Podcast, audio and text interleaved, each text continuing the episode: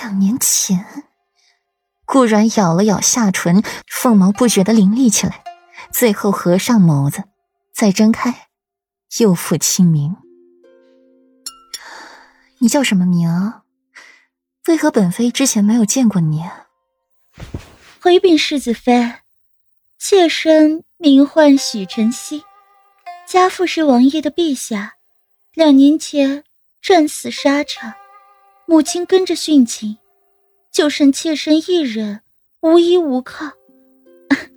幸得王爷爱护，便把妾身带回了家。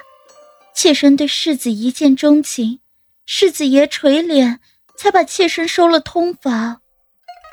顾然了然的点点头，许晨曦倒是个有脑子的，说明了自己的父母是自己公公的救命恩人，让自己好生对待。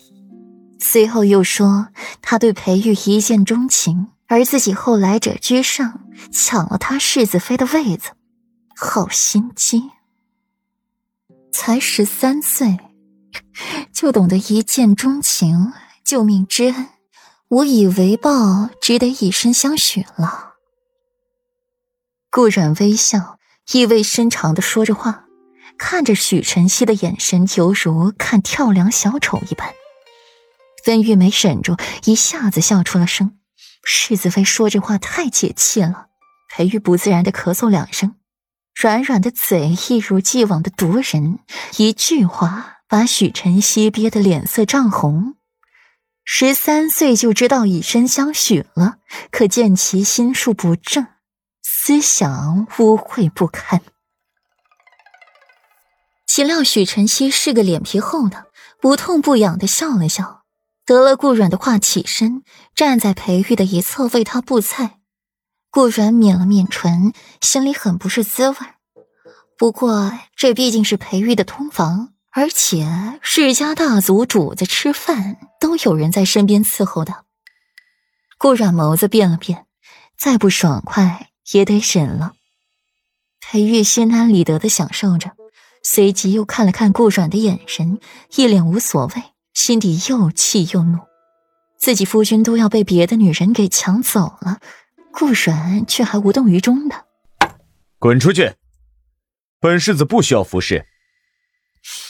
裴玉放下筷子，声音紧冷。许晨曦仿佛被吓了一跳，不知所措的看着裴玉。以往自己也曾为世子这般布菜，也没发过脾气，怎么今日就要自己走了？许晨曦看了看顾阮，眼底起了一丝憎恨。都是这个女人。世子恕罪，妾身告退就是了。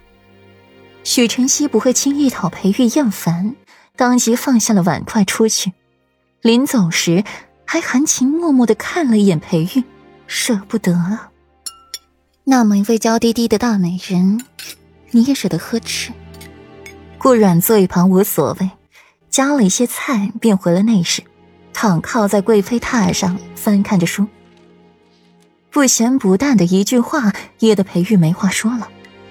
顿时失了食欲，命人撤了去，大步流星回内室坐顾阮身边，手箍着他的腰，理直气壮道：“你这么一个小美人，为夫不也是舍得欺负？”